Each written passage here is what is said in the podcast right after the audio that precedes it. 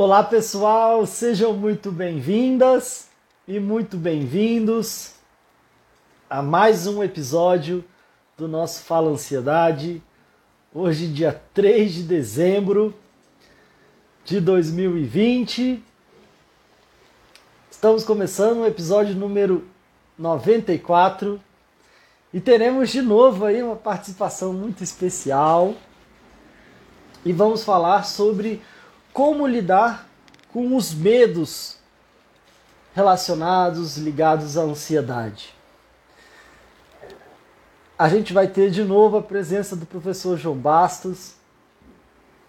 Deixa eu já aguardá-lo. Pessoal, se estiverem me vendo bem, me ouvindo bem. Oi, Angélica, Regina, tudo bom? Puderem dar um ok aqui, pelo jeito está tudo certo. Eu fiz uma pergunta recentemente aqui no Instagram, perguntando para as pessoas o que, que era mais difícil de lidar em relação à ansiedade. E a maioria falou sobre medos. A maioria falou sobre medo, vários medos. Então, trazer a temática de hoje para justamente abordar essa, essa questão dos medos. Né? São vários medos, e aí a pergunta de hoje o pessoal foi falando sobre vários medos. Né? Oi, professor, tudo bom? Ah, eu vou estar com duas bolinhas aqui no olho hoje, porque tive que mexer aqui na minha luz aqui hoje. Ah, não tem problema, mas tá dando para Eu vou tirar o óculos aqui para não ficar. É, né? eu, tenho esse negócio também, as bolinhas ficam no meu olho. Até o pessoal fica falando aqui que, é... que fica com o olho meio diferente. Né? Você está iluminado, né? É, mas, e aí, professor, tudo jóia? Bom estar bem. aqui. Eu tô bem. Hoje é. foi um dia corrido, né? A gente tem que ter tido mais tempo para conversar é, mas é bom que a gente aproveita aqui o espaço, momentos também. Agora nós já podemos conversar por aqui. É? Fazer nossos projetos e tudo mais. Eu quero dar uma boa noite a todos, né? Estou é, muito feliz de estar aqui, Pedro, para falar a respeito de algo que aflige tantas pessoas, né? Você, é né, que lida aí sempre, né, com essa história de ansiedade né, das pessoas que tantos te procuram. E, e, eu também tenho essa busca. Na verdade, acho que difíceis são os processos em que não esteja envolvido algum medo. Realmente acontece. Então, estou muito feliz de estar por aqui e de estar com você, porque você é uma pessoa que eu admiro muito. Ai, que bom, e eu, eu digo mesmo, é uma honra, é um privilégio tê-lo aqui. Duas lives na mesma semana, então, oh, coisa boa, né? e, e, é interessante, né, professor? Porque eu acho que a temática que a gente trouxe é, antes de ontem, né, quando a gente falou sobre a questão da ansiedade normal, natural e uma ansiedade patológica, né? Eu acho que essa mesmo, esse mesmo olhar e é claro que às vezes, como a gente falou também, não é uma linha, é, não é uma linha tão clara, é uma linha tênue, né, em relação a intensidades, a graduações, o quanto que aquilo me atrapalha. E eu acho que se a gente for olhar para o medo, dá para pensar um pouco dessa forma também, né? Quer dizer, às vezes o medo, claro, sendo uma emoção, algo que nos protege, que nos preserva, é importante para a nossa sobrevivência, mas por outro lado, de repente, é, às vezes aquilo pode estar entrando num processo complicado, às vezes me adoecendo, às vezes gerando questões relacionadas à ansiedade, às vezes até a certo ponto é, de estar paralisando a minha vida, de ser uma coisa muito forte, muito, muito desagradável. E aí, é, você vê isso também? Dizer, que também não tem uma, uma, uma divisão tão clara, mas a gente percebe gradações e, e, quando, e percebe que às vezes chega num ponto que a coisa está complicada e aí o que a gente precisa fazer para trabalhar isso? Perfeito. O ser humano ele ele necessita é, sentir que, que tem o controle das coisas, sabe? Então existe muito essa questão de eu posso, né, controlar algo. E o medo, ele passa a ser algo que pode te controlar. Ao invés de você estar no controle das suas emoções, Nesses episódios de ansiedade e em muitos episódios de medo, as emoções é que te controlam. E quando você está sendo controlado pelas emoções, e não você controlando, é quando o seu corpo te controla. O seu corpo decide é que ele vai agir de uma maneira muito maluca, sabe? Eu pensando né, em alguns momentos na minha vida, lá atrás, sabe, em episódios é, que eu passei, situações de medo, de insegurança, né? É, a primeira coisa que acontecia era justamente o corpo se revoltar, né? O corpo começa, as mãos começam a tremer, sabe? A, é, você fica com as costas, com tensão, a, a respiração, né? Ela começa, você começa a respirar mais rápido e de repente falta o ar, o coração dispara e você está é, ali totalmente sem controle. E aí o desespero de, de estar sem controle é muito, muito, muito difícil.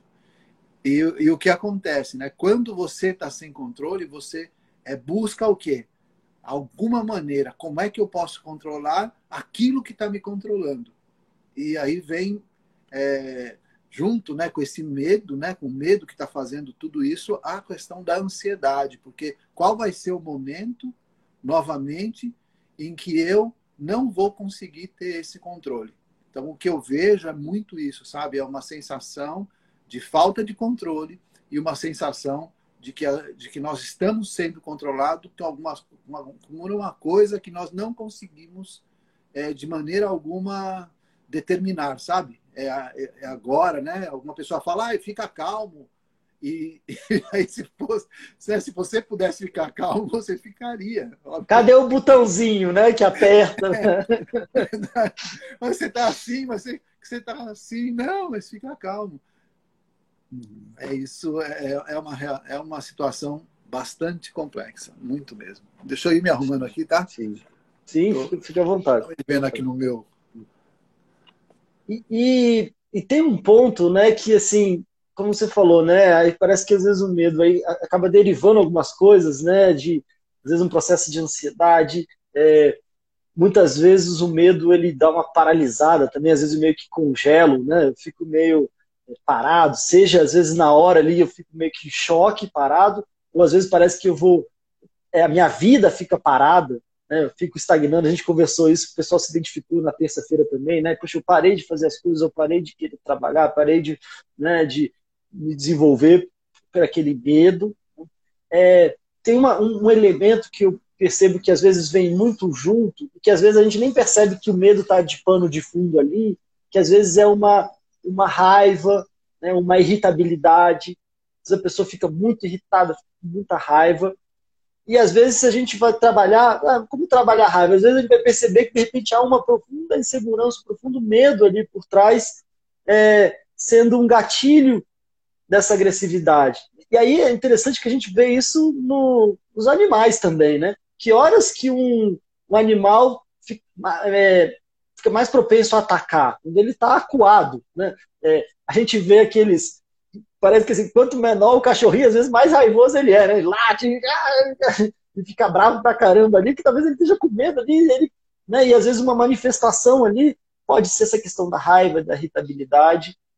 E um outro ponto que, que às vezes eu percebo também, principalmente quando a gente vai acompanhar e entrar um pouco mais nas dinâmicas individuais ali de cada um, é o quanto que às vezes agora eu estou sofrendo, seja já com uma síndrome do pânico, às vezes com um pavor, com um medo que me, me acomete, me paralisa, por várias situações onde eu parece que tive medo e eu não podia sentir. Então, de alguma forma, eu fui reprimindo, eu fui engolindo, é, ou, ou, de alguma forma como se não fosse uma emoção que eu me permitisse sentir, ou que eu talvez não aprendi que eu não podia sentir, né? umas dessas comuns, assim, como se eu não pudesse sentir tristeza, não pudesse sentir raiva, não pudesse sentir medo. Então, assim, engole isso, engole isso, engole isso. E aí chega uma hora que a coisa é, acaba é, estourando. Então, não sei, né? O que, que você vê? Assim, porque eu falei de algumas coisas que talvez possam estar vindo antes, principalmente de um medo já mais complicado, e coisas que podem meio que derivar ali depois. Eu não sei se o pessoal pode se identificar aí com esses elementos. O que, que você vê assim, em relação a isso? Assim, o que pode estar por trás, o que pode estar pela frente? Perfeito. Você falou de algumas coisas importantes. Você falou sobre a questão da raiva, né? Sabe, da irritação, da irritabilidade falou a respeito, né, é, de se sentir acuado de repente, né, é, falou a respeito da gente engolir emoções, né, Então, é, eu já percebo que essa live vai ser muito, muito positiva, tá? Eu vou responder você, mas eu quero dizer para você que está chegando aqui com a gente, tá? E tem várias pessoas já aí. Boa. Eu não estou conseguindo ver hoje que eu tirei o óculos porque estava aparecendo as bolinhas aqui da luz. Mas você que está aí, deixa eu te falar uma coisa. A gente tem uma responsabilidade. É, o Pedro, ele tem uma responsabilidade de ajudar as pessoas. E olha, eu sei quanto ele se dedica, né? Porque ele tem filha, né? Tem uma filhinha pequena, não tem? É. Sabe? Tem a esposa, Uma agora de vai fazer 10 meses e uma de que vai fazer 7 anos. Exatamente. Tem uma menina de 7 anos que também é pequena, né? Tem outra de 10 meses, tem a esposa, e ele está aqui quase toda noite aí para ajudar vocês. Sabe? Então, o que eu acho que o mínimo que a gente pode pagar é patrocinar o Pedro. E como é que a gente patrocina o Pedro? Gente, vai nesse aviãozinho que tem aí do lado e chama os seus amigos, sabe? Chama mais pessoas para virem assistir porque o Pedro merece que, que, que ele esteja sendo ouvido, sabe? Eu entrei nessa nesse trabalho com você, Pedro, é por admiração mesmo, sabe? Você foi nosso aluno dentro do trabalho da formação de constelação familiar, né? Você é uma pessoa que voltou, né? Tá fazendo um trabalho de trainee, quer dizer, uma um, trabalho de especialização maior em constelação familiar e você traz esse aspecto da ansiedade, né? De ajudar as pessoas com isso. Então, você merece realmente, tá? E a gente está fazendo todo o esforço aqui no Instituto para patrocinar, sabe? para trazer mais gente para conhecer esse seu trabalho maravilhoso. E as pessoas que estão aqui, gente, ajudem a gente também, ajudem o Pedro. Coloca no aviãozinho aí, chama os seus amigos. Você vai ajudar mais pessoas e a gente vai patrocinar, porque ele não cobra para fazer isso. Ele está fazendo esse trabalho aqui gratuitamente para vocês. Então, eu acho que é, isso é importante, tá? Eu, eu realmente é, quero muito esse crescimento seu, tá? Porque você é, merece levar esse conhecimento para as pessoas. Bem. Poxa, obrigado, professor. Não, é, não é pra, vai me emocionar aqui, não é para me fazer chorar aqui no meio da live aqui. Obrigado, que é isso. E eu, eu só voltei porque eu fiquei com.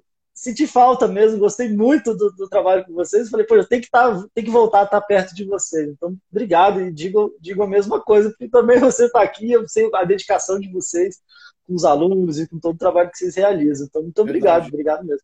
Hoje meu dia foi pró Pedro, viu? É, hoje meu é. dia, né? É, trabalhei workshop, Uau. a gente está fazendo a divulgação, é, estamos fazendo promoções e tudo mais, justamente para que você cresça. Você já é grande, tá? Certo? Você já é grande, mas o Brasil é muito grande.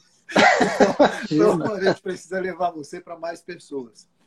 E aí, nós bola, vamos falar vamos um juntos. pouquinho disso que você falou, sim é, quando você tem um gatinho, né? Se você tiver um gato, você acuar esse gato no canto, sabe? Você for lá e prender ele, não deixar saída, ele não tendo mais saída, o medo que ele tem, por mais medo que ele tem, ele vai atacar você. Sabe? Vai chegar uma hora que quando ele se vê completamente sem saída, ele vai te atacar. Isso acontece com outros animais. Só que isso acontece com o ser humano, porque nós também somos animais. Se você acuar uma pessoa e fizer a mesma coisa, a hora que ela não tiver mais saída, ela vai te atacar de alguma forma, ela vai tentar fazer algo quando ela percebe que a vida está em risco. Só que o animal, ele trabalha com questões reais, com, com questões que estão acontecendo, sabe? Com pressões no mundo que estão acontecendo.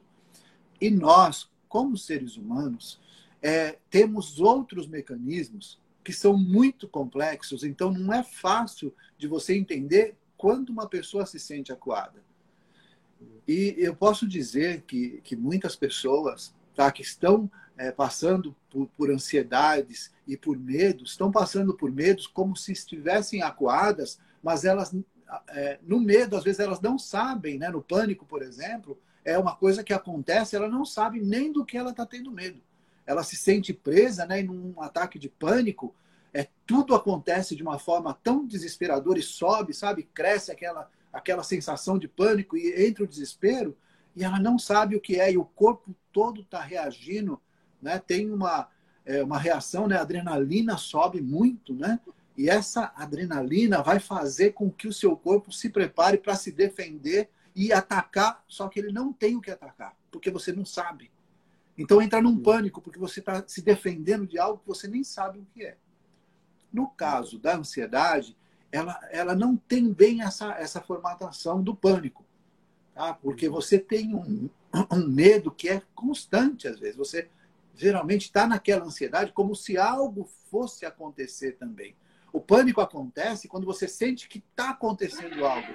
E a ansiedade é aquela sensação de que pode acontecer algo, ou seja, você pode ficar acuado, você pode estar em risco na sua vida. Então, a ansiedade é uma coisa que, que vem, sabe, que, que, que pode acontecer. E a pessoa fica ali também, né? Entra nesse estado de medo, mas um medo é, como se ela é, estivesse prestes a ser acuada. E o pânico, ela está uhum. sendo acuada. Então, ela está sentindo tudo aquilo. E a ansiedade, ela pode estar tá sentindo, poxa, daqui a pouco pode acontecer isso, tá? Então, se a pessoa vai pegar um avião, ela entra no estado de ansiedade porque, ai, o que pode acontecer no avião? Não é verdade? Uhum. O que pode acontecer no avião? Ela fica em desespero. E eu estava até escutando o, o Karnal, né, a respeito disso, lendo Karnal uma vez, ele fazendo uma uhum. palestra, e ele dizia, né, que o medo de avião, né, é uma coisa estranha, porque é, no avião, né, não tem ninguém que sofreu acidente de avião e ficou paraplégico. Sabe? Porque se o avião cair, acabou. Não, não só vai contar a história, né? Ninguém vai ficar nada. Mas de carro, né, as pessoas ficam paraplégicas, né? Então ele estava contando isso. Então é um medo de algo que pode acontecer e, e, e aquilo é tão insidioso que você fica, com, você fica se preparando ali para se defender de algo que você é, que pode acontecer a qualquer momento. E aí pode ser é, o viajar de avião, pode ser é, passar por uma entrevista, pode ser ter um relacionamento novo, pode ser você simplesmente é, ter que passar num lugar que você nunca viu antes, um, um lugar que está mais escuro. Quer dizer, tem tantas é, diferenças, não é? Mas sempre uma questão assim, algo que está por acontecer, né? Então é isso que eu entendo essa diferença do medo pânico, né, para o medo ansiedade. Tá? E você me corrige se eu né, é, falhei em alguma coisa, mas eu Não. vejo isso. Sim, com certeza, né? Talvez ali no pânico algo agudo, né?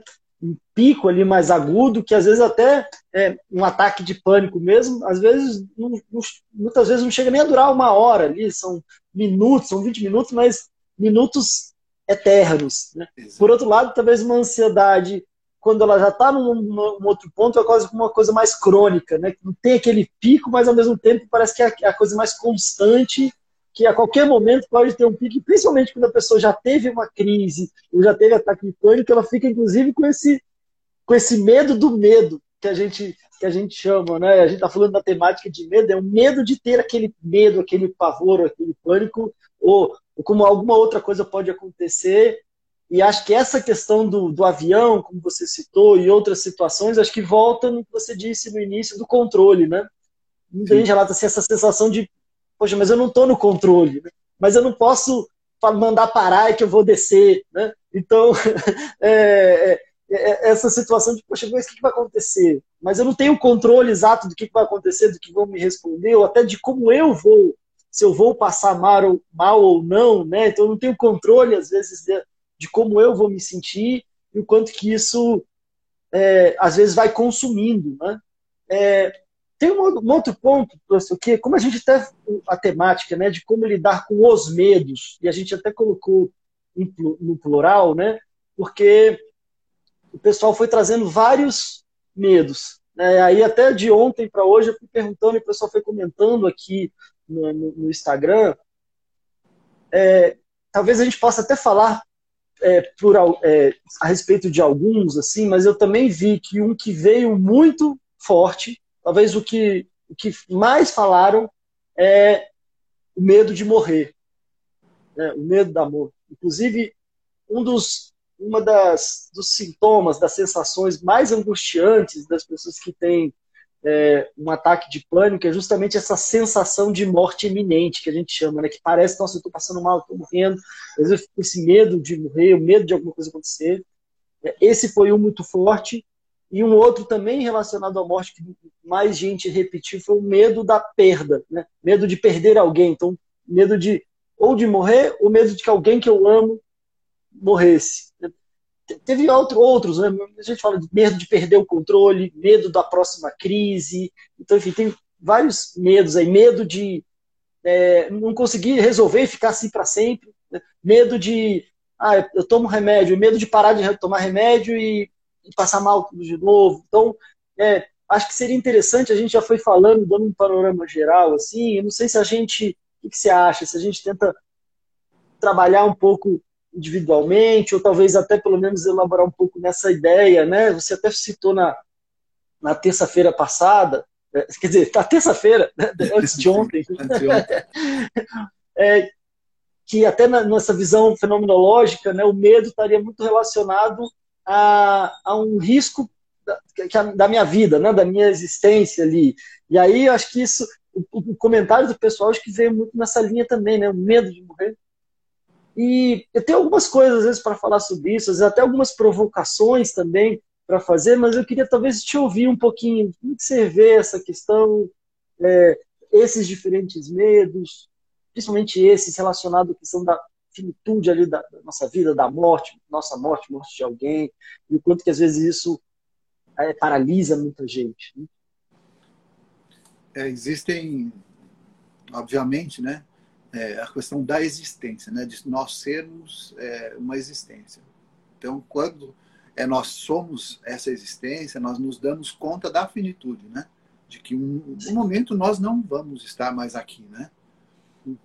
Eu tinha uma angústia assim, é, imagina de criança, né? Isso. E eu me lembro bem assim que foi uma coisa que marcou muito minha vida e às vezes eu, eu, eu quando penso nisso, é, eu me lembro exatamente do que eu sentia. Eu senti uma angústia é, muito grande quando eu pensava é, sobre eternidade. Né? Então, sobre pensava, né? O que é eternidade? Né? E para mim eu pensava assim, poxa, eternidade é uma coisa que não acaba nunca. Então isso é muito chato, né? Poxa, sabe, isso nunca vai acabar. Né? Então, se é a eternidade e nós vamos viver para sempre, então, mas que coisa é estranha, né? Ele não vai querer uma hora que eu quero que acabe isso aqui, que eu quero que termine. Igual o filme de vampiro, né? Que o vampiro é. para sempre, ele fica entediado ali, ele fica. Todo é, mundo vai morrendo e ele fica ali, né? Eu pensava nesse tédio, sabe? De ficar vivo para sempre, sabe? Isso me dava uma angústia e talvez até uma ansiedade. Por outro lado, né, aí eu pensava que se. Então, e se acabar tudo, né? E aí, quando eu pensava em acabar tudo, eu falava, mas que vazio assim. Então, eu não sou nada, porque se acabar eu não existir mais, então não existe mais nada. É, então, o, o que é, né? O, o, que é esse nada? E de onde é que, afinal, né? De onde que eu vim, então, que vou acabar essa existência não sendo nada? E eu acho que aí, quando a gente pensa nisso, quando eu penso nisso, né? É, levando para um lado mais pessoal e menos científico, tá? Assim, mas uhum. pensando nessa minha sensação, é, eu imagino, né, que exista essa sensação de finitude que você que vai acabar. Isso às vezes dá uma certa solidão. Eu, eu já tive paciente é, que tinha é, um problema que era assim, ele não conseguia ver as pessoas irem.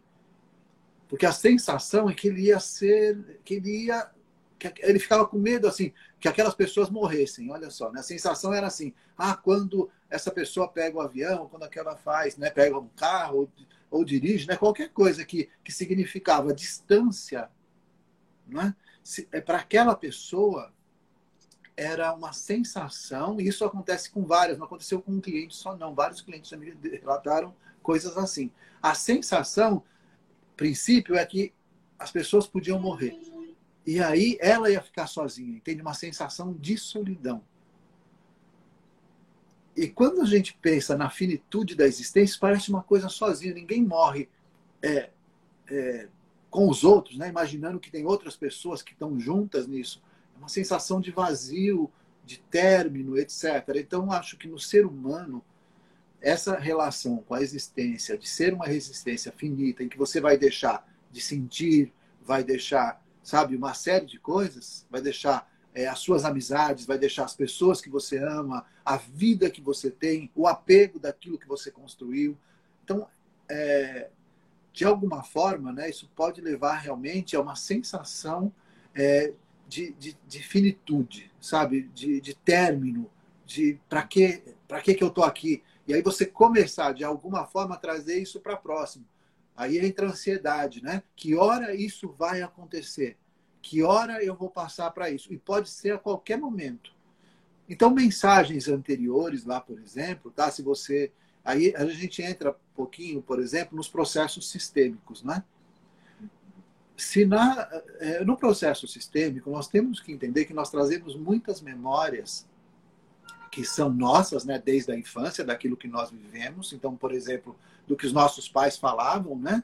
E, e às vezes, né, é, se a mãe tinha muito medo né, de que acontecesse alguma coisa, né, de que pudesse acontecer, de que alguém pudesse morrer, sabe? Ou passar um processo de que alguém é, é, enfrentou uma situação assim, é, pode trazer um impacto muito forte, porque o, o corpo da pessoa ele aprende é, determinadas é, reações, sabe? O nosso corpo, nós somos seres é, que nós temos um padrão de copiar é, também as emoções. Nós temos, inclusive, neurônios espelho, que fazem com que, se nós vemos uma pessoa, por exemplo, é, sentindo medo, sentindo é, alguma coisa ali, a tendência né, é você, percebendo esse medo, você passar a sentir um pouco. Muitos terapeutas contam isso, que, que muitas vezes vivenciam até as dores do, do paciente, até o que o cliente está vivendo, é, gera uma certa, é, uma certa reação similar nele. Então imagina, se você passar uma infância convivendo com pessoas que tinham muito medo, você pode trazer isso com você. Agora imagina uma coisa, que é, você não viveu isso diretamente, mas seus pais viveram uma relação, por exemplo, com os avós que estavam na guerra, tá? Eles vieram da guerra e tinham muito medo, tá? Passaram um processo de medo. Tiveram esses filhos que, é, de alguma maneira, copiaram esses pais, tá? Que tinham medo. E aí os filhos aprendem com esses pais, que estão aprendendo com os pais dele. Então, essa informação pode seguir durante muitas gerações. E aí fica a sensação da finitude. Sabe? Nós podemos morrer a qualquer hora, que talvez possa vir lá da guerra, de outros padrões. Isso pensando sistemicamente, tá? Isso não se aplica a todo mundo, todo mundo vai, todo, então tem alguém lá. Não. Mas é, a gente observa isso, por exemplo, quando fazemos uma constelação familiar. E aí, quando você tem a constelação familiar, você pode posicionar, por exemplo, a pessoa e, colo e colocar ela em relação ao medo e olhar quais os elementos que aparecem e como é essa interação dela com o medo. E a partir disso, entender qual é o processo. Então, é, no pensamento sistêmico, né, nós temos que olhar, então, qual é a relação da pessoa com medo. E cada pessoa tem uma relação única e especial com esse medo.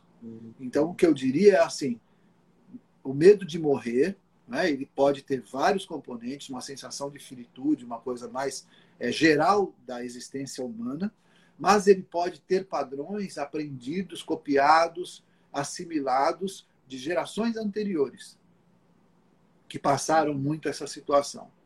E nós ainda temos uma outra questão, que hoje nós vivemos na era da informação. É, eu assisti um filme uma vez de uma mulher era, acho que era vietnamita, e os soldados, né, é, raptaram ela, né, estavam lá na guerra, e foram lá, pegaram ela de casa e é, aprisionaram ela. E depois abusaram dela, um filme muito triste, eu, eu acho, sabe? Eu sempre sinto, assim, uma tristeza muito grande daquilo que aconteceu, porque ela ficou andando muito tempo com eles lá, sabe? Naquela situação. E ao, ao, assistir esse filme, eu, eu, eu fico com uma sensação minha de um medo de guerra, por exemplo, sabe? Ai, se acontecer a guerra, a finitude, sabe, a possibilidade da morte. Então, quando nós temos informações é, que estão aparecendo na internet, quando nós, como a Covid agora, né, o risco de morrer, é, de você, é, poxa, você se liga onde? As pessoas que estão morrendo, você não se liga nas pessoas que estão se salvando. Ah, se salvaram, tantas pessoas se curaram. Não, ninguém olha para isso. Você olha quantas morreram. E isso pode também trazer essa sensação de que pode ser comigo a qualquer hora. Sim. Então, as pessoas que têm mais sensibilidade, né? Quando a gente fala até na família, poxa, mas tinham vários irmãos, um sentiu isso e outro não, com o mesmo pai, com a mesma mãe. Então, às vezes, talvez aquele tem uma sensibilidade maior, e até como você falou, às vezes ver um filme, talvez uma empatia, uma, uma conexão maior, eu acabo, de algum jeito, também é, é, absorvendo mais ou sentindo mais isso, né? É, quando a gente fala nessa questão da morte, principalmente de perda de alguém querido, eu lembro de uma, de uma historinha, se você me permite, o pessoal me permite contar aqui rapidinho, né? Mas diz que tinha uma história é, de uma mãe que é, morava num vilarejo pequeno até, e ela perdeu um filho. E aí, é, essa, ela, ela só tinha o filho, né? Então já tinha, é, não, era muito sozinha, tinha, teve esse filho, e esse filho era tudo para ela. E infelizmente o filho adoeceu e acabou falecendo. E ela ficou é, desesperada, ela ficou sem chão e ela e ela não, tinha, não sabia mais o que fazer. Né? E ela lembrou que na cidade, ali no vilarejo, tinha um, um grande sábio, um curandeiro. E aí ela falou: Bom, sei lá, acho que é o meu último recurso. Eu vou lá falar com ele. Quem sabe ele não faz alguma coisa e traz meu filho de volta. Tinha sido bem recente ali a situação, e ela naquele desespero. E aí ela falou: Bom, é o meu último recurso, é, é minha última tentativa, porque minha, eu não vejo sentido na minha vida sem o meu filho. E aí ela foi nesse curandeiro, foi nesse, nesse sábio, e, e aí ela chegou para ele e falou: Pelo amor de Deus, você faz alguma coisa, me diz o que você pode fazer, traz meu filho de volta, é a única coisa que eu tenho na vida, é o único sentido que eu tinha para minha vida, que já era muito difícil, e eu não vejo o menor sentido na minha vida sem ele. Faz alguma coisa, traz esse meu filho de volta, eu faço o que for preciso. E aí esse sábio, ele olhou para ela e sentiu toda né, a dor, o desespero, e nossa, né, é difícil até de imaginar, enfim. E ele falou, olha, eu posso te ajudar, mas eu deu uma, uma caneca, até deu uma caneca para ela e falou, olha, eu preciso que você traga essa caneca aqui cheia de arroz. Você vai, roda aí a cidade, roda o vidarejo, traz uma caneca cheia de arroz de uma casa mas precisa ser de uma casa onde ninguém daquela casa tenha morrido. Porque aí sim eu vou poder resolver essa situação. E aí, pela dor que ela estava, pelo menos ela sentiu assim uma gota de esperança e ela pegou a caneca e ela saiu correndo. Bom, vou fazer. Ela acreditou naquilo que ele falou e ela saiu. E ela bateu na, na, primeira porta, vem cá, é preciso muito de uma, de uma ajuda de encher essa caneca de arroz. Não, pois não, mas é, já, já perderam alguém é, aqui nessa casa? Ah, já. É, poxa, perdemos ali o meu, meu tio, meu, meu, primo, e aí contavam, e ela conversava um pouquinho a história, e ela, ah, não, tá bom, e eu ouvia, e ela falava um pouco da perda dela, e aí ela, não, tudo bem, mas eu preciso ir. E ela batia numa porta, vem cá, vocês têm um pouco de arroz? Temos sim, mas vocês já perderam alguém aqui? E aí pessoal já, e aí contava um pouco. E eu sei que ela foi incansavelmente batendo, batendo, batendo, batendo. E até que é, isso durou né, quase o dia inteiro. E depois ela volta a conversar com esse grande sábio, voltando com a caneca, e a caneca vazia, mas parece que de alguma forma a expressão dela é, tinha mudado. Ao, ouvir, né? É emocionante isso. E quando a gente trabalha com grupo, né? A gente vê talvez a força do grupo. E às vezes até às vezes a gente aqui conversando, às vezes até as pessoas podendo ver lá as outras pessoas comentando dos medos e, e não sou só eu então que tenho esse medo, não sou só eu. E só o fato dela ter ouvido, ela chegou e ela entendeu a mensagem que aquele grande sábio tinha trazido é, para ela, e claro, com enorme dor, mas de alguma forma ela pôde ouvindo aquelas histórias e compartilhando com aquelas famílias, é, de alguma forma ter aquela dor, aquele, aquele sofrimento acolhido e até os vínculos que ela fez ao, ao conversar e ouvir todas essas histórias e de alguma forma ela pôde ainda continuar sem, sem o filho, mas talvez com outro sentido, com uma outra esperança para a vida, né? É, não sei, eu me lembro sempre dessa, dessa história, é emocionante até trazê-la aqui, mas é uma coisa, como você falou, que é uma coisa tão da nossa existência, né? essa questão da, da finitude, pelo menos da nossa, da nossa vida aqui na, de carne, e aí como cada um possa enxergar o que, que se acontece alguma coisa depois, mas se tem uma coisa que às vezes de alguma forma a gente compartilha é esse desafio, né? É, e eu acho que é interessante a gente poder estar conversando, a gente poder estar fazendo um trabalho, as pessoas poderem estar juntas, poder estar podendo ouvir a, as outras também. Eu acho que de alguma forma isso conforta do que quando a gente fica sozinho ali, parece, parece excluído do, do mundo, da sociedade, com aquela dor, com aquele nosso sofrimento. Sim, é. Poxa, é, é linda essa história, hein, Pedro?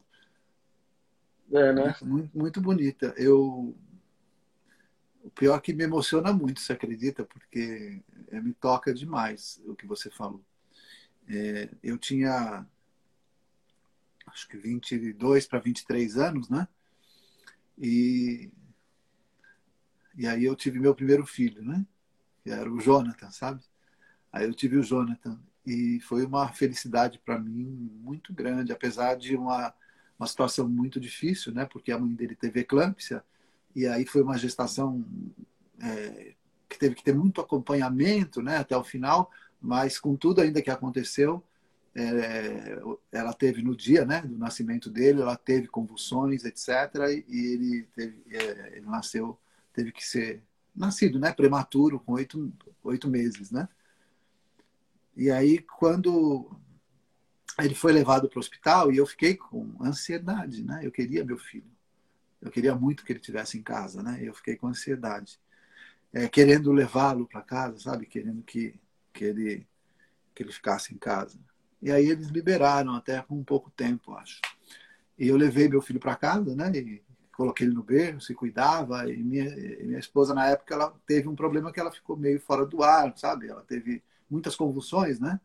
E aí ficou numa situação difícil. E eu me lembro até hoje, né? Que um dia ela estava assim ela ficava sentada e, e ela não podia dormir, porque se ela dormisse o ar acabava, então ela tinha que ficar acordada. E eu fiquei a noite toda com ela, eu e ela ali, sabe, segurando para que ela não dormisse, porque a hora que ela dormia, ela começava a se desesperar, não conseguia respirar, né? Isso até passar o dia para depois ir no médico. Foi uma situação bem difícil. Aí um dia também, é, uns quatro dias depois, né? Aí eu fui para a sala, estava na sala lá, é, chegou um amigo, né? E veio lá visitar, né? O meu filho, né? E veio, ah, não sei o que lá, papá, vem ver o seu filho, né? E não sei o que lá. E aí ele foi até o berço, né? E quando ele falou, e falou, João, acho que seu filho está com algum problema, né? E, e aí, bem, resumindo um pouco a história, né? É, o Jonathan parou de respirar, né? Ah, e aí quando você conta realmente essa história, né? Dessa mãe que perdeu o filho, eu me lembro que, que quando do desespero e tudo que aconteceu e como para mim sabe aquilo foi uma sensação de finitude de ter perdido a coisa sabe uma coisa que era um primeiro filho sabe muito difícil muito muito muito complexa a situação eu fiquei durante muito tempo escutando a musiquinha da caixinha de música que ele tinha sabe que ele tinha ganho né uhum. é, e aí ficava nessa música na minha cabeça e tudo isso. Eu fui no médico e ele falou assim, pai, não tenha filho agora, né? Porque se você tiver agora, você vai estar tá tentando, você, não vai estar tá bem. Você vai colocar toda essa, tudo isso, né? Nesse novo filho. Espera um pouco, espera alguns anos, né, para você ter.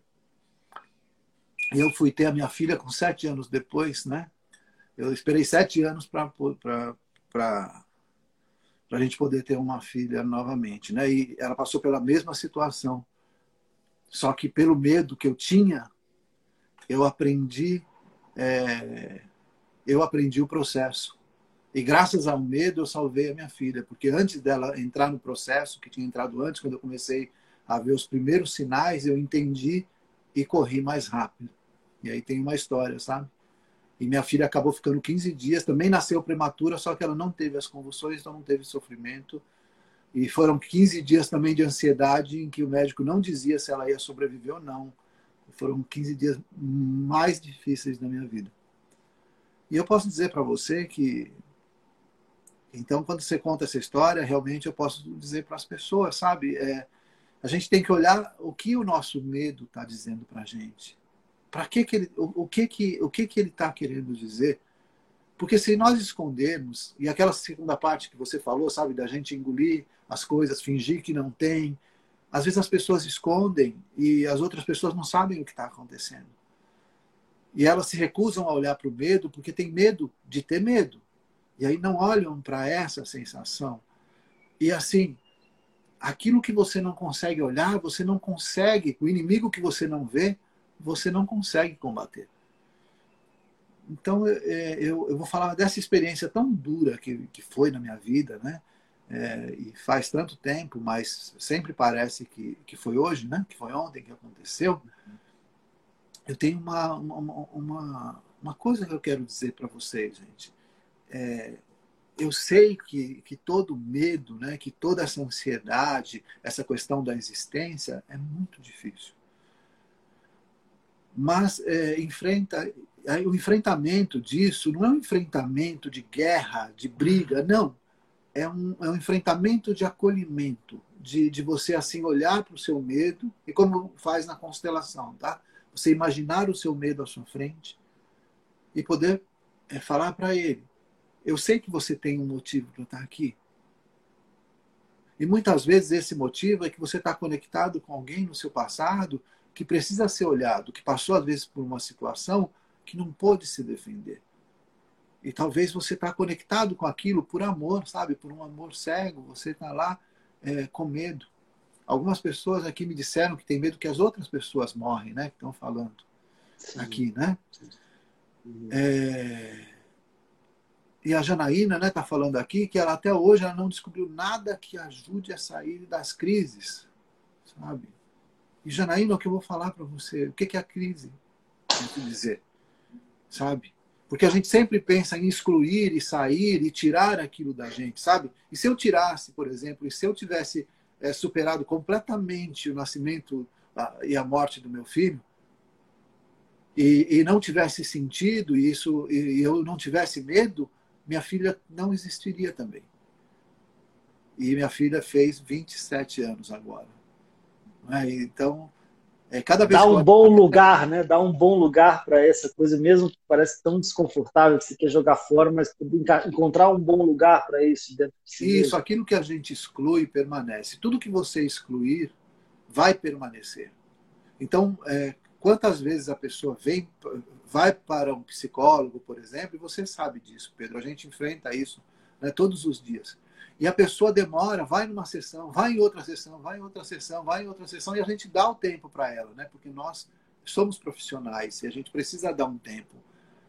Mas um dia, um dia, um dia, um dia a pessoa pega e vai lá e fala: Mas eu preciso falar uma coisa que eu não tenho coragem de falar para você. Aconteceu isso, isso, isso, isso. E a pessoa demorou tempo porque ela não tem coragem de enfrentar. E às vezes a pessoa não procura ajuda porque ela não quer enfrentar realmente, ela, ela não quer olhar para isso, ela quer eliminar da vida dela.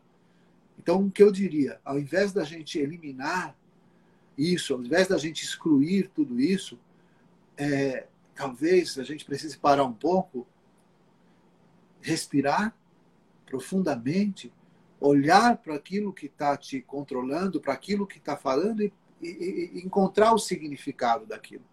Porque nada existe na nossa vida que não tenha um significado. Pode ser que a gente não conheça esse significado, mas sim, existe um significado para você sentir o que você sente.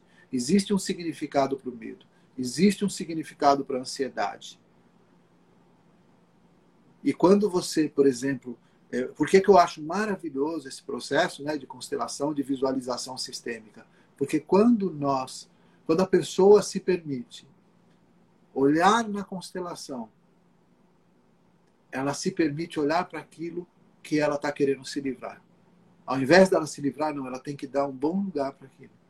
E aí você falou perfeitamente, a gente tem que dar um bom lugar, mas não é, não que seja simples, não que seja para qualquer um fazer, mas é, como você coloca um profissional que conhece para te auxiliar nesse processo, para você não estar tá sozinha e não enfrentar isso sozinho. Mas, de alguma forma, precisa dar esse lugar. E acho que é, muito desse seu trabalho, né, inclusive daquilo que você me falou, né, do, do nosso workshop, né, é, do, que no, do que você pretende fazer, que é justamente trazer algumas técnicas né, que, que conseguem é, fazer a pessoa poder olhar para isso e poder, de alguma forma, ter uma força. Não para se controlar, não para controlar as emoções, mas para dar um lugar para as emoções, para dar um lugar para o medo, para dar um lugar para a ansiedade, para se permitir é, entrar numa harmonia, entender que existe uma harmonia e que algo procura um lugar, algo procura uma expressão. E isso está vindo através do sintoma, está vindo através do medo, está vindo através da ansiedade. É isso que eu vejo, Pedro. E... É. É, é, até nesse, nesse ponto que você estava trazendo, professor, e tem uma terapeuta que eu gosto muito, que ela disse que muitas vezes é importante a gente rever para não ficar fadado a reviver. É, muitas vezes nesse movimento de não querer olhar, de querer jogar isso fora, de querer como se pudesse cortar, de querer brigar né, com aquele meu sintoma, ou de querer excluir, de querer jogar fora, é, eu, não, eu, acabo não vendo, né, às vezes revendo e, podendo é, enxergar melhor aquilo, e aí eu acabo ficando fadado a ficar revivendo, né, e, e um padrão que vai se repetindo, é, enquanto eu não tenho um, encarar, como você falou, né? Nunca não encarar de luta, de briga, mas um encarar de, de trazer uma consciência, de perceber talvez o que, que esteja por trás ali, até o que, que, que eu posso tirar, o que, que eu posso crescer diante dessa situação ou dessa dor.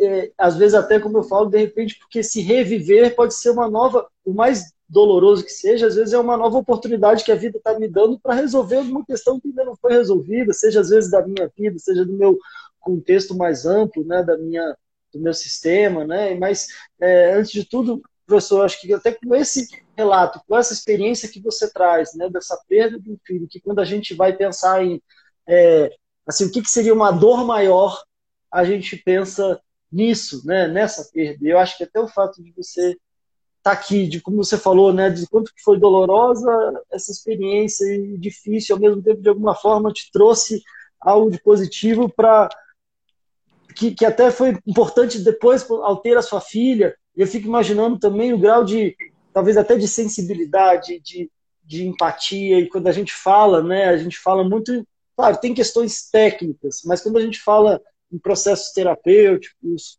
em diferentes ordens, né, eu acredito muito que tem uma parte muito humana também. Né? É, tem uma parte humana que é de um. É, a gente não é uma máquina, não é uma, uma máquina que vai reproduzir técnicas e um robô que.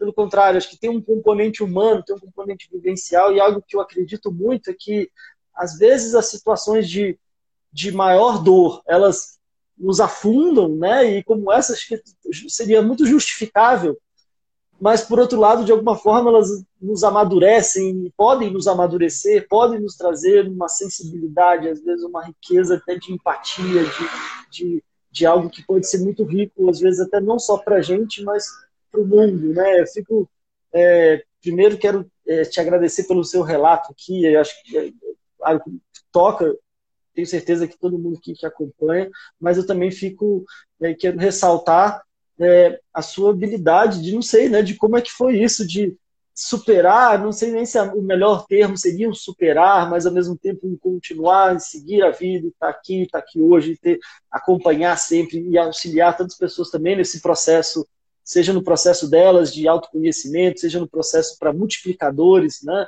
auxiliando multiplicadores a, a, a, também auxiliar outras pessoas nos seus processos né? de, de autoconhecimento, de, de busca de um bem-estar, de busca de uma saúde. Você vê, você faz alguma ligação com isso? Até esse e-book que a gente é, vai organizar e que você organizou e tudo mais fala sobre isso, né? de como a gente lida com as maiores dores, maiores crises e, e quem sabe a gente pode sair melhor delas.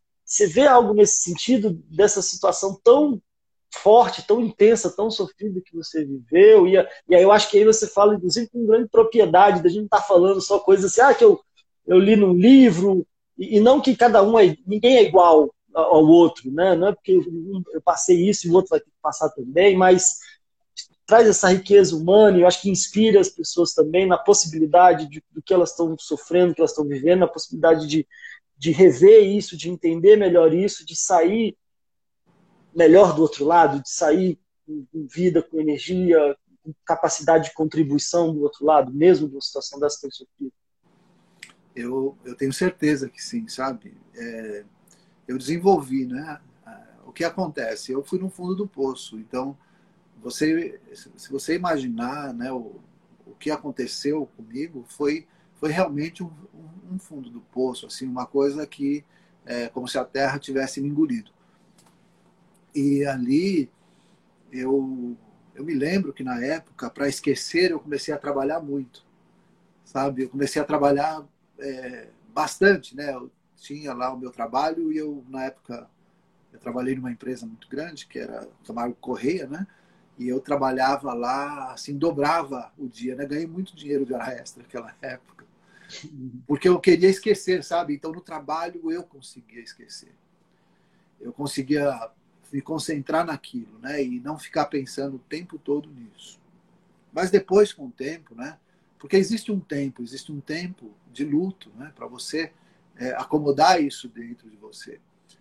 E, eu acho que assim, é, com o tempo eu comecei, acho que a ser mais sensível com as pessoas, a compreender mais a dor das pessoas e a, a ter uma escuta mais empática, porque a minha dor era tão grande que, que eu conseguia entender e consigo entender a dor de uma pessoa e mesmo em coisas simples, às vezes, sabe, de perder um amor, de ficar é, sozinho, de acabar um relacionamento.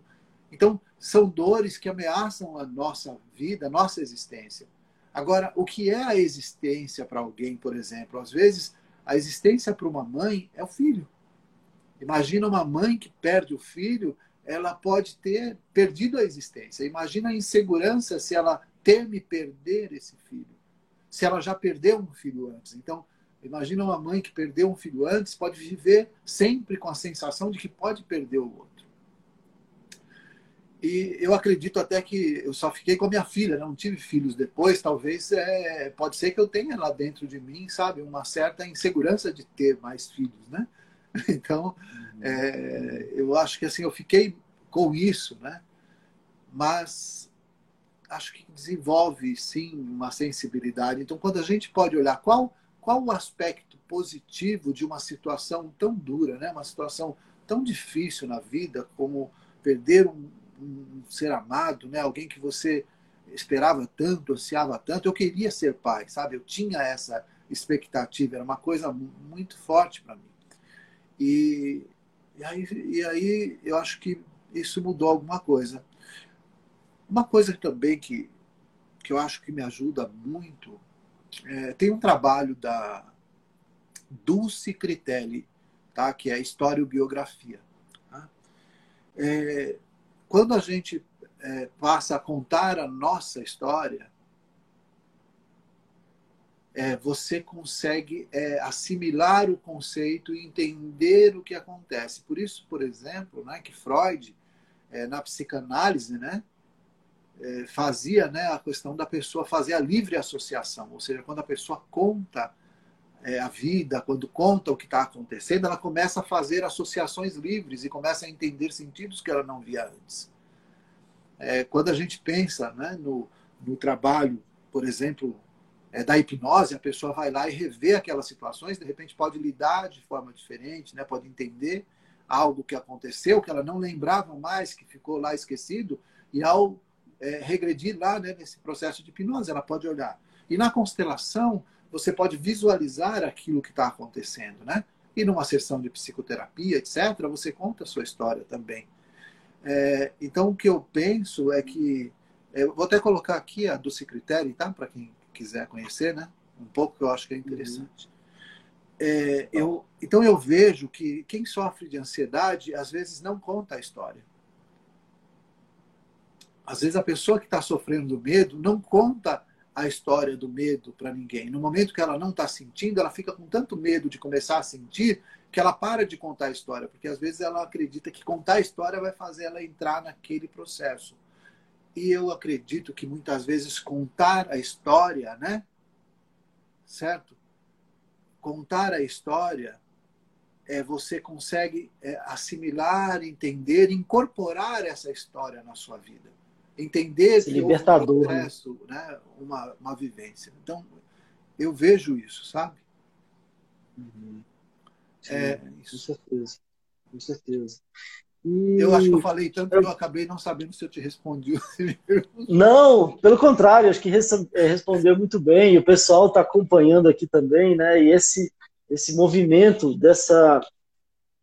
Acho que disso mesmo, né? Acho que tem situações que com certeza a gente não escolhe e que nos pegam de surpresa e às vezes são é, dilacerantes, né? Mas eu acho que no fundo, no fundo, eu acho que acredito que a gente sempre tem um nível de escolha, não do que acontece ou do que vai acontecer, mas talvez um certo grau de escolha de como a gente vai lidar com o que aconteceu, o que vem acontecendo, né? E eu acho que até quero, é, inclusive, até estender então um convite é, para o pessoal que está nos acompanhando em relação a esse esse trabalho que a gente vai fazer né, no dia 12, nesse workshop, acho que deu para o pessoal sentir um pouquinho, da, quem assistiu, quem não assistiu ou ouviu o episódio anterior, quando a gente falou da ansiedade, também dessa forma, né, da gente estar tá conversando aqui, da gente estar tá trazendo, você, né, professor, também trazendo muito da sua, é, tanto uma experiência profissional, mas ao mesmo tempo da sua vivência humana, né, e eu acho que hoje, ainda mais, né, e eu, eu, eu queria colocar, como eu falei, tinha uma, uma certa provocação, é, quando o pessoal traz ainda muito nessa né, sensação dessa, de, me, de medo de morrer.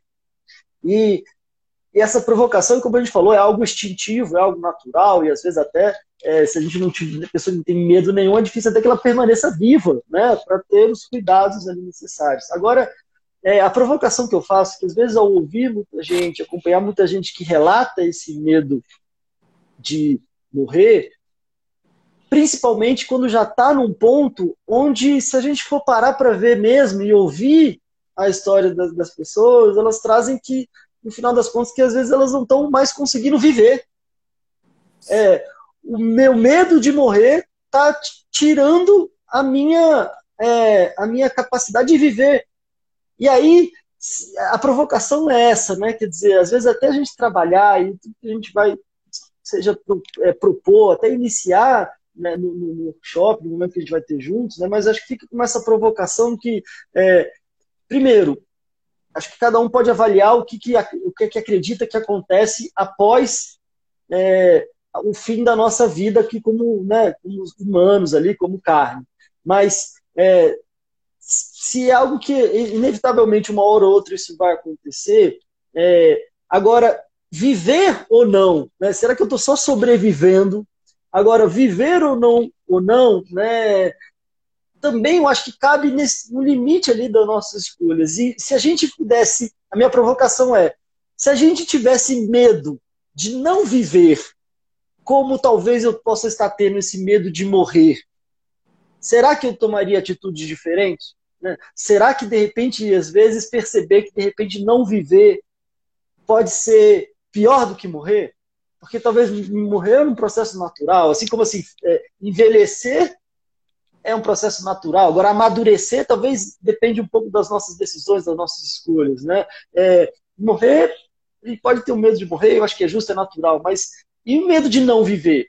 Principalmente se eu estou com a minha vida paralisada, às vezes, é, diferentes ordens, né? no campo de relacionamentos, no campo familiar, no campo é, de desenvolvimento no campo profissional. E às vezes, que medo é esse que talvez ele esteja num ponto que esteja me paralisando e esteja me tirando talvez a, a, a grande possibilidade de ter uma vida, talvez um pouco mais de satisfação, bem-estar, uma vida plena, uma vida que seja possível é, nível de contribuição, de crescimento, que são necessidades tão básicas do ser humano, para que a gente se sinta bem, né?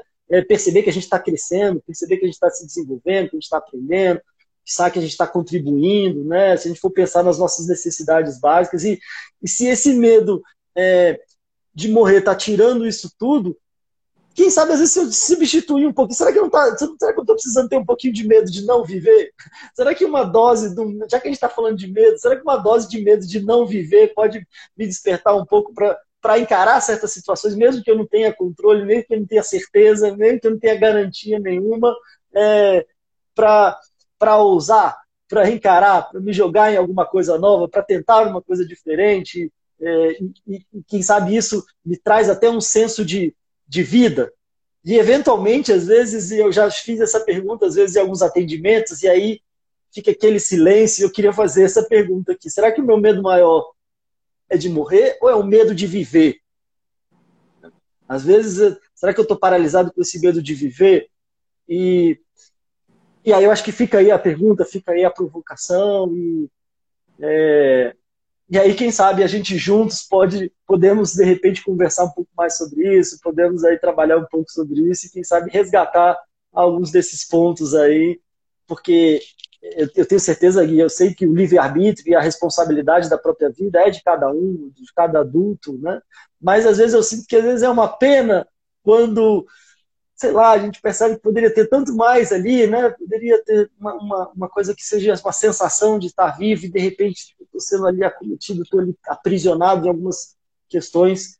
É, e, e aí fica claro a decisão é, na mão de cada um e a gente pode no máximo, oferecer possibilidades como essa que eu acho que a gente está oferecendo, que eu acho que é uma grande, uma grande possibilidade para resolver o problema de, de todo mundo para o resto da vida, mas acho que pode ser um ótimo começo para uma boa guinada aí na vida.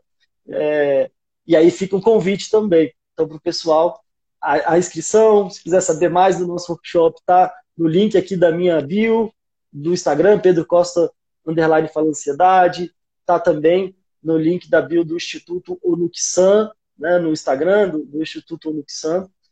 É, e aí, professor, não sei se você queria falar mais alguma coisa. O problema é quando o papo fica bom, passa tão rápido, né? Já estamos aí mais de uma hora, aí, 10, 10 horas, 10 e 5 já. Perfeito. É verdade, Pedro. E você tem as duas as três meninas aí, né, suas para você cuidar.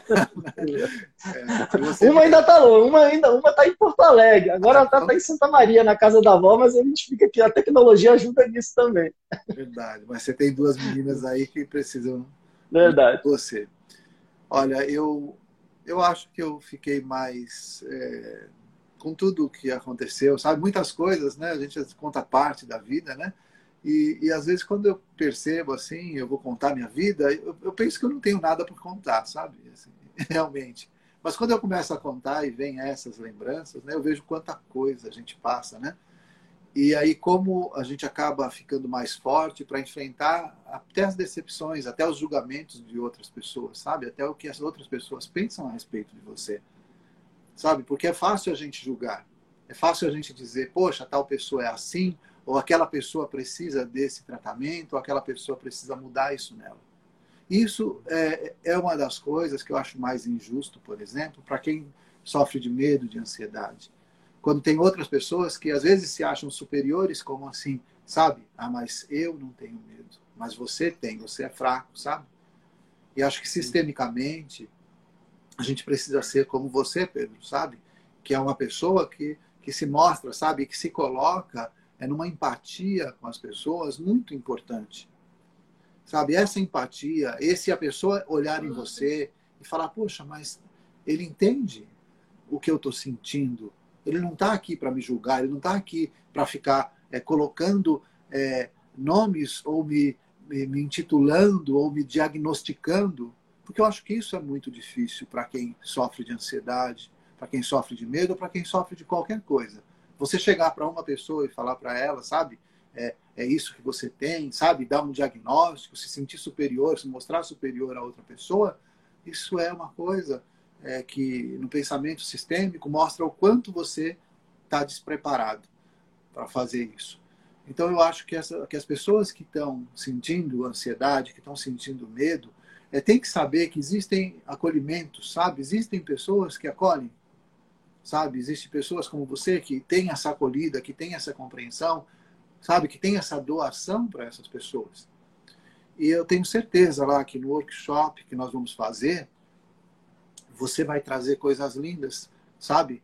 E pelo que você já me contou, sabe, os exercícios, as vivências que você pretende fazer, eu sei que vai dar pra, lugar para muita gente. E, e assim, é, eu quero é, contribuir com você realmente, trazendo um pouco da parte sistêmica. E a parte sistêmica tem a ver com isso que você falou agora, sabe? É da pessoa, às vezes, focar na morte e não na vida, sabe? Entrar no medo. Mas olha só, que você fala uma coisa tão importante. Se você soubesse, assim, qual a profundidade disso para mim que você está falando é, me abre o um insight que muitas vezes é, nós colocamos sempre fora as coisas para não olharmos para o problema. E talvez, de uma forma inconsciente, algumas pessoas elas colocam a morte, né, como algo fora. E aí, com isso, elas não enfrentam as dificuldades da vida. Sabe, tendo focado em algo, conseguir colocar isso em outro lugar, talvez não olhe para essa vida, né? E não consiga olhar essa beleza, sabe, que existe de estar vivo, sabe? Essa tranquilidade de estar vivo. Então, o que eu posso dizer, né, para você é que você tem essa esse trabalho, sabe, tem essa missão de dar um espaço para essas pessoas. De dar um espaço para que as pessoas possam ser elas mesmas e estarem tranquilas com relação a falar com você, a mostrar para você, a se abrir e a contar as histórias dela. E aí, eu acho que isso faz todo sentido. E eu sei que lá nesse workshop que nós vamos fazer, é, vai ser um espaço realmente bonito. E, inclusive, né, o e-book né, que você fez, né, com é, seis passos da crise, né? Uhum. da crise ao salto de qualidade, né? Seis passos da crise ao salto de qualidade é um e-book muito importante. Todo mundo que está aqui participou, é, vai no link na bio, né? Depois, tá? A gente vai colocar lá no link da bio aqui do Instituto Nuxan e seu. É, um link lá para você baixar gratuitamente esse book do Pedro. E ele tem um exercício fantástico que né, vai mostrar algumas coisas aí para você dar um salto de qualidade, uma transformação na sua vida. Gratidão, Pedro, por me dar esse espaço, por estar aqui, sabe, por me permitir é, contribuir um pouco com esse seu trabalho e fico muito honrado é, de estar aqui com você. Ah, obrigado, professor. Eu digo mesmo, poxa, que fico muito feliz aí. É, é, sabe que tem uma coisa que às vezes é difícil a gente lidar com elogio quando alguém fala alguma coisa boa, né? A gente, a gente fica, não, não, isso não, que é mentira, não, essa roupa é bonita, não, isso aqui, tá, sei lá, tá rasgado, tá furado aqui. Eu vou tentar receber, né? Mas recebo assim com muito carinho, com muita, com muita gratidão e o que eu posso dizer de verdade é a mesma coisa, assim. Eu quis voltar a estar mais próximo de vocês porque eu senti uma, uma coisa muito boa, uma coisa que, que como eu falei, vai muito além da técnica. É, me lembro da, daquela frase do Jung, né, que é conheça todas as para por aí, né, conheça todas as teorias, domine todas as técnicas, mas diante de um ser humano seja apenas mais um ser humano. E aí isso me arrepia aqui, eu senti muito isso, né? E aí eu quis voltar a estar junto de vocês e é uma honra da gente estar aqui conversando. Quero agradecer muito todo o pessoal aqui, o pessoal da formação, a Geisa, trazendo várias contribuições aqui. Desculpa até a gente não for me acompanhando tanto, mas quero agradecer a todo mundo que estava aqui, professor, doutora Sônia, que me deu um coraçãozinho aqui, que estava acompanhando a gente também. E, é, e agradeço muito, fico muito feliz, muito honrado da gente estar podendo é, conversar, de estar juntos e, e conduzir um trabalho juntos também. Isso isso me traz uma, uma grande alegria também. Então, obrigado, gente. Tudo de bom. E até a próxima. Haja coração, né? Ufa! Valeu, obrigado, estamos vivos aí. O único problema, Pedro, é que eu, eu gostei tanto de fazer esse trabalho com você, sabe? Que eu acho que a gente vai uhum. ter que fazer um programa é, juntos, sabe? Pra gente sempre... Opa, tô dentro. Para a gente sempre estar batendo esse papo, porque eu adoro, adoro realmente isso aqui, sabe? Eu gosto muito e, e me realiza muito. Acho que é, quando eu penso nisso, eu penso no Jonathan, né? E falo assim, poxa, que anjo, né? Que veio na minha vida para me transformar e para poder fazer, né? É, que eu fosse é, um ser humano melhor, sabe? Tivesse uma existência melhor. É, eu, eu realmente é, acho, né? Quando eu olho assim, né? Eu sei que, que tudo está é, em Deus, né? E que Ele faz todas as coisas direito e coloca todos os anjos dele é, para estar tá conosco, sabe? E eu sinto isso, né? Então, sou muito grato aqui ao Jonathan por ele ter estado aí quatro dias na minha vida, né? Mas uma existência inteira aí é, de coração. Né? E, obviamente, né? Grato à minha filha, né? Que veio depois e que encheu meu coração de felicidade a cada dia que eu tô com ela também, né? É isso. Gratidão, maravilha, maravilha. Gratidão. Gratidão, professor. Gratidão, pessoal eu to, super topo aí esse, esse, esse negócio da gente continuar. Esse, esse negócio das lives, de contribuir aqui, é um problema. Igual um amigo meu poeta falou que o problema é que assim, quando o veneno da cobra não mata, ele vicia, né? Então a gente tá, tá aí, agora é difícil até largar. Agradecendo todo mundo que está aqui. Beijão, gente. E a gente vai se falando por aqui por aí também. Grande abraço.